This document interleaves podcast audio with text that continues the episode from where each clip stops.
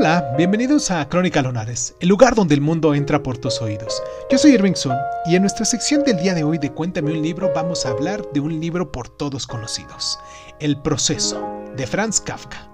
Comenzamos.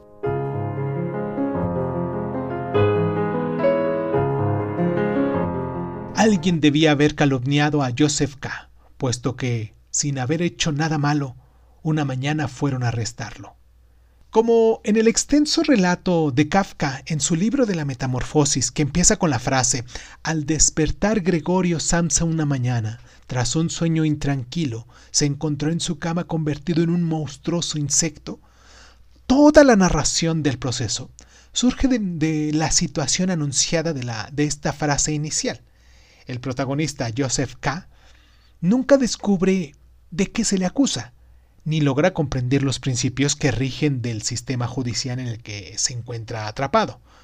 La narración sigue al personaje en su agotador empeño de entender su situación y de declararse inocente una y otra vez frente a la total ausencia de una doctrina capaz de explicarle qué significa ser culpable o de qué se le acusa en realidad.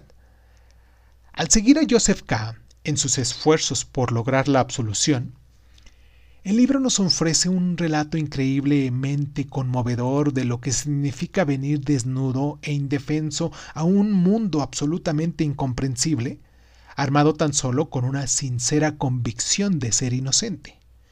La lectura atenta de esta novela tiene un peculiar efecto que a todos nos mm, ocasiona. Y aunque nuestra primera reacción frente a los forcejeos de K con las autoridades es una sensación de familiaridad y de reconocimiento, pronto se produce un extraño vuelco. Empieza a parecernos que nuestro mundo solo se parece al de Kafka, que nuestra lucha tiene solo un leve parecido con esa lucha esencial que nos revelan los apuros inacabables de K.